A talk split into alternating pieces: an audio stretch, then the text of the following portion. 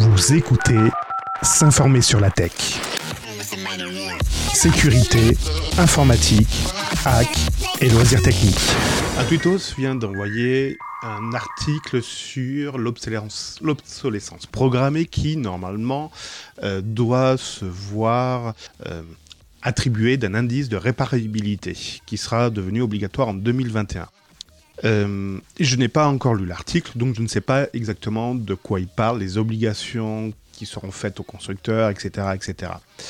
J'avais envie de réagir dans la mesure où, ok, un appareil est réparable, très bien, mais qui va le réparer? Est-ce que c'est vous et moi? Enfin oui, celui qui est geek, un petit peu électronicien, qui n'a pas peur de prendre un tournevis, puis à la limite de casser le boîtier pour pouvoir l'ouvrir.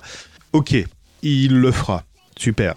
Et quand il aura ouvert la boîte, il va changer quoi? Un composant? Hmm, Je suis pas sûr. En tout cas, moi, je me le sens pas. Sauf si c'est un condensateur qui a gonflé, ça encore, c'est dans mes cordes. Mais euh, si c'est euh, un microcontrôleur qui est HS, déjà, je vais avoir du mal à le détecter. Et j'aurai encore plus de mal à le réparer. À la limite, le court-circuité, ça je l'ai déjà fait. Mais voilà. Bon, bref. Mais qui va le faire concrètement? Des réparateurs? Ok. Qui vont se faire payer combien à l'heure? 35 euros, 40, 60 euros de l'heure, d'accord? Plus le prix, de plus le prix des, des composants ça va vite chiffrer. Concrètement, une réparation va coûter une centaine d'euros pour un appareil qui vaut 250 euros. Le calcul va être vite fait. Généralement, les appareils tombent en panne à partir de 5 ans, voire 7 ans. Au bout de 7 ans, on se dit, ouais, ok, euh, il est en panne. Est-ce que je dépense 100 euros pour réparer le petit composant là? Ou je dépense pas 100 euros de plus ou 150 de plus pour avoir un produit neuf avec des fonctionnalités, pourquoi pas, plus avancées, plus évoluées. Donc voilà, l'indice de réparabilité, très bien. L'indice de réparabilité, pour qui Pour faire concrètement? Pour réparer, mais qui va réparer? À quel coût? Et puis, vous, vous pensez sérieusement que les plus gros constructeurs, enfin je pense par exemple à Apple qui a commencé à souder les disques durs sur leur carte mère et qui ont terminer par souder la mémoire également sur la carte mère, vont-ils changer de politique? Est-ce que ça va, les empêcher de vendre encore autant de Mac? Voilà, c'était une réflexion. Maintenant, je vais lire l'article et ça se trouve, je vais ravaler ma salive et je vais dire ah ouais, pourquoi pas? Mais pour l'instant, voilà mon point de vue. Je ne comprends pas.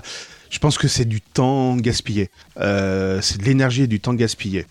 On pourrait faire l'analogie d'ailleurs avec les indices euh, qu'il y a sur la nourriture, vous savez, les indices A, B, C, D, E, je sais plus comment ça s'appelle, euh, ben, ça nous empêche pas d'acheter des produits qui sont d'un indice E, voire F. Hein. Pourquoi? Parce qu'il y a trop de sel. Mais ouais, mais une tranche de jambon, je suis désolé, il y a du sel dedans, donc euh, oui, c'est un indice E, D, d'accord. Voilà, DE, pardon, plutôt. Voilà. Bref, c'était ma réflexion du moment. Elle vaut ce qu'elle vaut. Le site androidmt.com nous en dit un peu plus sur cet indice de réparabilité. A priori, il y aura 5 critères et une note de 1 à 10 qui sera attribuée.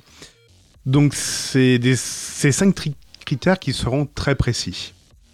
Donc sera évaluée la qualité de la documentation fournie, l'accessibilité des outils nécessaires à la réparation de l'appareil, la disponibilité des pièces euh, détachées, le rapport entre la pièce détachée la plus chère et le prix initial du produit, donc ce que je disais ce matin, s'il n'est pas moins cher de racheter le produit plutôt que de le faire réparer, je prends l'exemple d'un appareil qui coûte 700 euros. Si au bout de 7 ans, il devient enfin s'il tombe en panne et que la réparation coûte 100 euros, ça voudra dire que sur 7 ans, votre appareil vous aura coûté 100 euros par an. Alors est-ce que c'est nécessaire de rajouter encore 100 euros pour que l'appareil dure combien de temps?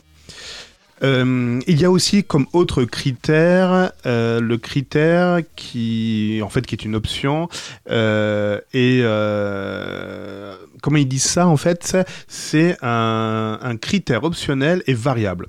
D'accord donc j'ai envie de dire c'est un, cinquième critère qui va dépendre du vent sous la queue de la vache alors c'est pas tout à fait le vent sous le, la queue de la vache, c'est concrètement par exemple pour une machine à laver, c'est le nombre de cycles, euh, ben, c'est le nombre de cycles avant une panne. Pour un smartphone, c'est la durée du support euh, logiciel. Euh, voilà, c'est ce, ce, cinquième élément, ce, cette, ce cinquième critère est variable suivant la typologie du produit. Ce qui est louable, parce que chaque produit, tout compte fait, est différent et on n'attend pas la même chose d'un smartphone que d'une machine à laver, je crois. Donc allonger la durée de vie des objets et l'utilisation des produits, c'est l'objectif en fait de ce critère et c'est tout à fait louable. Mais reprenons, prenons l'exemple d'une voiture. Une voiture, ça coûte relativement cher, et en effet, on ne change pas tous les jours de voiture. Mais on dit bien que lorsqu'elle va finir par me coûter cher, je vais changer de voiture. Donc on a déjà cette notion de dire oui, c'est une voiture est réparable. Ouais, on peut changer de plaquette de frein, un pare-brise, euh, un bloc moteur. On peut changer encore pas mal de pièces. Mais est-ce que ça vaut réellement le coup encore de changer des pièces alors que acheter peut-être une autre voiture d'occasion coûtera peut-être moins cher? Bon, il y a une autre chose qui, euh, rentre en compte pour une voiture, c'est également les critères de pollution. Une voiture qui date de 10 ans euh, pollue beaucoup plus qu'une voiture qui date de 5 ans, voire 3 ans. Donc il y a, voilà, il y a d'autres leviers qui font que, ben aussi, on nous pousse un petit peu à la consommation. Alors pour un smartphone, non, ça, comment dire, ça, pollue pas plus, quoique, il faudrait, faudrait étudier encore ce, cas-là, si on veut vraiment trop jusqu'au bout.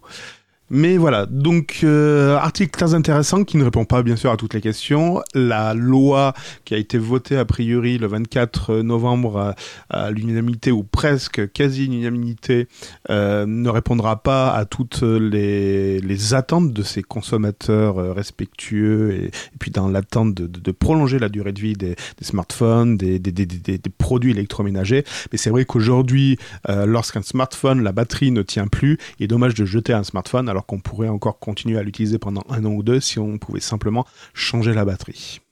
Voilà, c'était le petit point après lecture. Je m'appelle Cédric, je suis technicien informatique, enfin je suis même un peu plus que ça, mais on va pas trop se vanter. Et voilà, c'était mon point de vue sur l'obsolescence programmée. C'était s'informer sur la tech et les loisirs techniques.